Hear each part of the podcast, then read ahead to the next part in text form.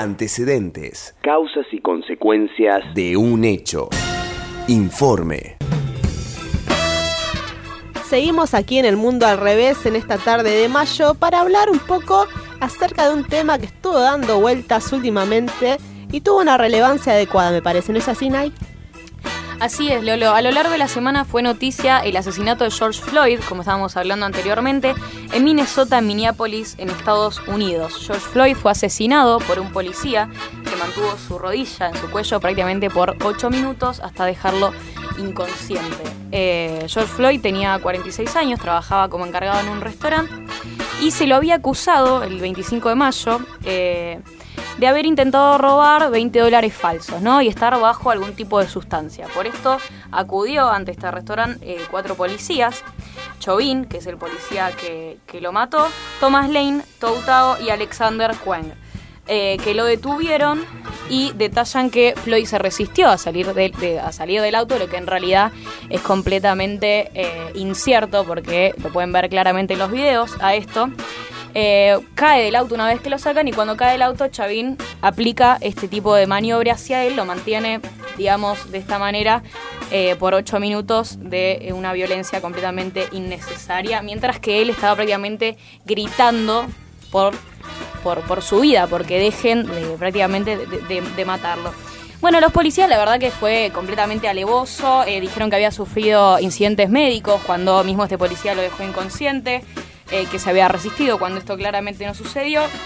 Y a su vez hay una autopsia que también salió, que es completamente, eh, parece un chiste en sí mismo, a- a- o sea, una falta de respeto a lo que es eh, la familia, ¿no? De George Floyd y para toda la comunidad también, ¿no?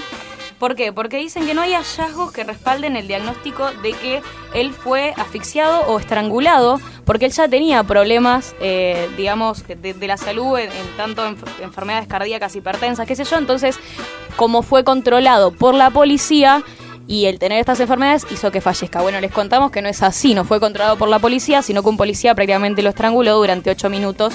Entonces, las cosas como son también, ¿no? Lamentablemente el video lo pudimos ver de todos, todas, todes, eh, y es dramático y esto, como vos bien lo definís, fue lo que pasó.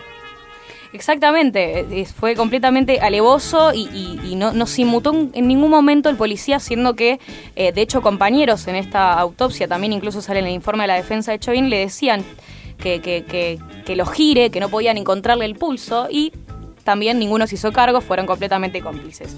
¿Qué sucedió ante esto? Fue despedido, pero después sucedieron un montón de protestas porque nunca eh, fue cargado, o sea, nunca, me sale la palabra en inglés, charge, nunca fue, eh, digamos, acusado oficialmente de lo que es asesinato, ¿no? Entonces, ante esto surgieron todas estas protestas alrededor de todos Estados Unidos, declarando un poco acerca y, el, repudio hasta, hacia esta violencia institucional eh, y este racismo que tienen los Estados Unidos. Pero esto también se ve reflejado en lo que son los números. ¿Por qué?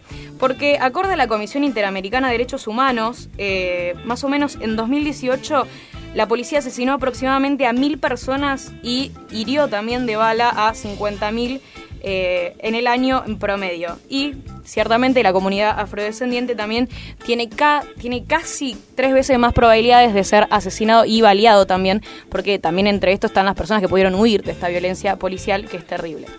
Claro, ¿Qué el pasa? detalle acá eh, no, no es que fue a raíz de este hecho puntual, sino que es una sumatoria de cosas, no Es de un- antecedentes. Tal cual, es una sumatoria de cosas y lamentablemente los casos que tienen más relevancia son los que reflejan este repudio. ¿Por qué? Porque a partir de todo lo que se gestó con la tecnología, eh, un montón de casos fueron también grabados por celulares. Este caso tuvo la relevancia que tuvo porque fue grabado por una por una nena de 17 años que se cruzó ante este hecho y, y- y- y lo decidió grabar. Entonces, esto no fue lo único que sucedió, ¿no? Esto viene de hace un montón y la tecnología acá es como una herramienta para hacer valer lo que no hace eh, la justicia, ¿no? En Estados Unidos. Ese, ahí lo estamos viendo, ese es el informe, ahí lo estaba viendo Lauta, de lo que yo estaba contando anteriormente.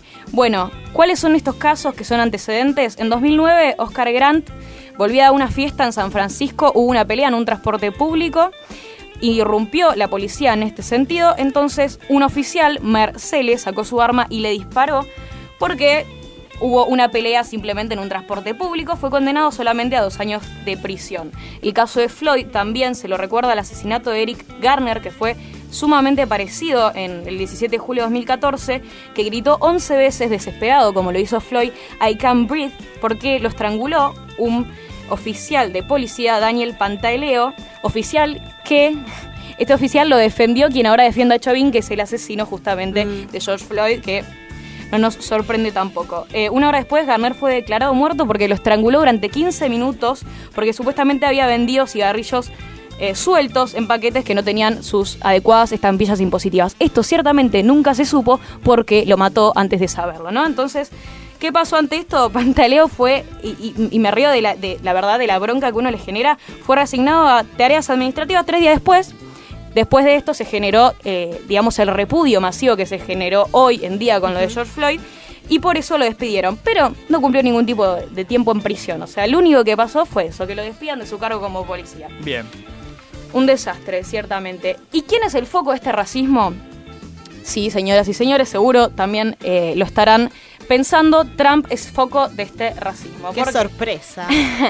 porque lo que dijo hoy Trump también se dijo eh, hace muchos años atrás, ¿no? Porque Trump ante estas protestas salió a tildar a quienes eh, protestaban porque justamente se haga justicia y se lo, se lo acuse de asesinato a Chauvin, eh, que eran unos matones y shooting, cuando empiecen a protestar empezamos a eh, tirar tiro, ¿no? Y matamos a todos, como, como el policía mata a quien es eh, la persona que cree que es necesario matar por cómo básicamente es, ¿no? Bueno, Trump no mostró su racismo solamente siendo presidente de los Estados Unidos, porque hubo un caso en 1989 que también se hizo eco de este racismo institucional, que se trajo a la luz con una realizadora audiovisual el año pasado, porque eh, es este es un documental que se, es un documental, sí, más bien es una serie, una miniserie de cuatro episodios que se llama Así nos ven, que cuenta el, eh, el caso de los cinco de Central Park, que fue una de las injusticias más grandes en lo que fue la historia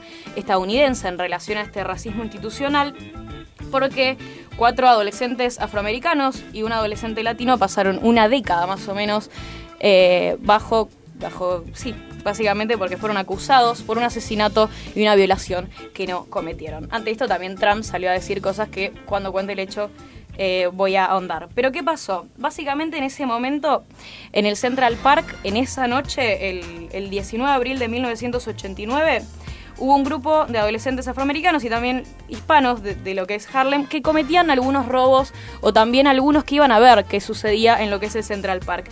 Esa misma noche fue asesinada eh, y brutalmente, atacada y, y violada eh, Trisha Mel, ¿no?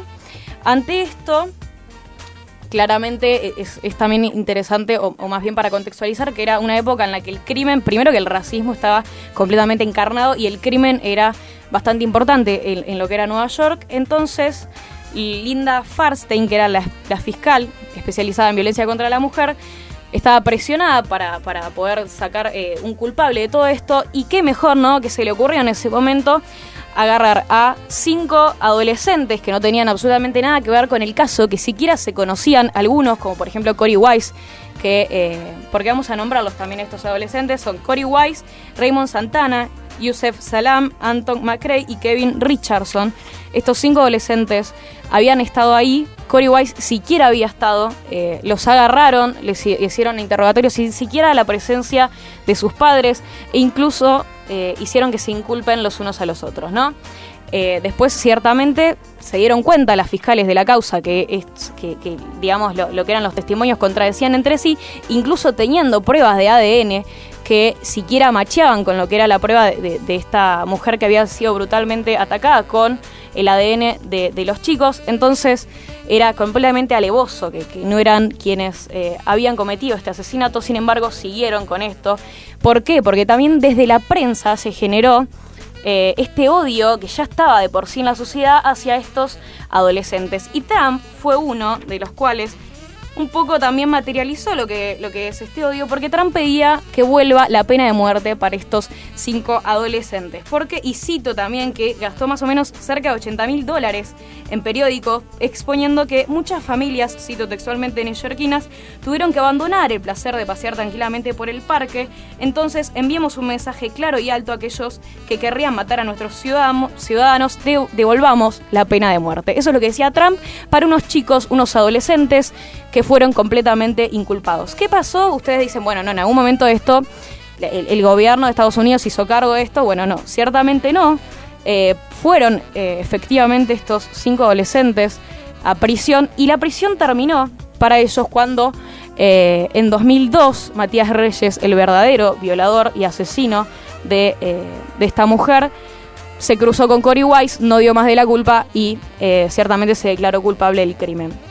Es decir, que pasaron más de una década eh, siendo, pasando también, incluso tengamos en cuenta, porque esta violencia institucional también se traducía en ese momento. No, nos debemos ni imaginar lo que sucedía en esos momentos dentro de las cárceles para estos chicos y todo el odio que se fue gestando por parte de los medios también hacia ellos. Entonces, eh, después de esto, bueno, desde Nueva York le dieron una suma increíble de, dinero, pero ciertamente esto nunca va a, curar todo, todo el, sufrimiento y el padecimiento que le generaron. Entonces, traigo también para cerrar un poco a colación lo que dice la realizadora audiovisual de esto cuando sacó en 2019 este, este documental, Ava Duvernay, que decía un poco que lo traía también a colación porque eh, hay que pensar qué tan lejos estábamos de eso, ¿no? Qué tan lejos estábamos del Trump que pedía pena de muerte, qué tan lejos estábamos de esos jóvenes que fueron acusados también. Por eso los invito a que vean este documental, porque muestra la cara realmente eh, de lo que es este racismo institucionalizado y,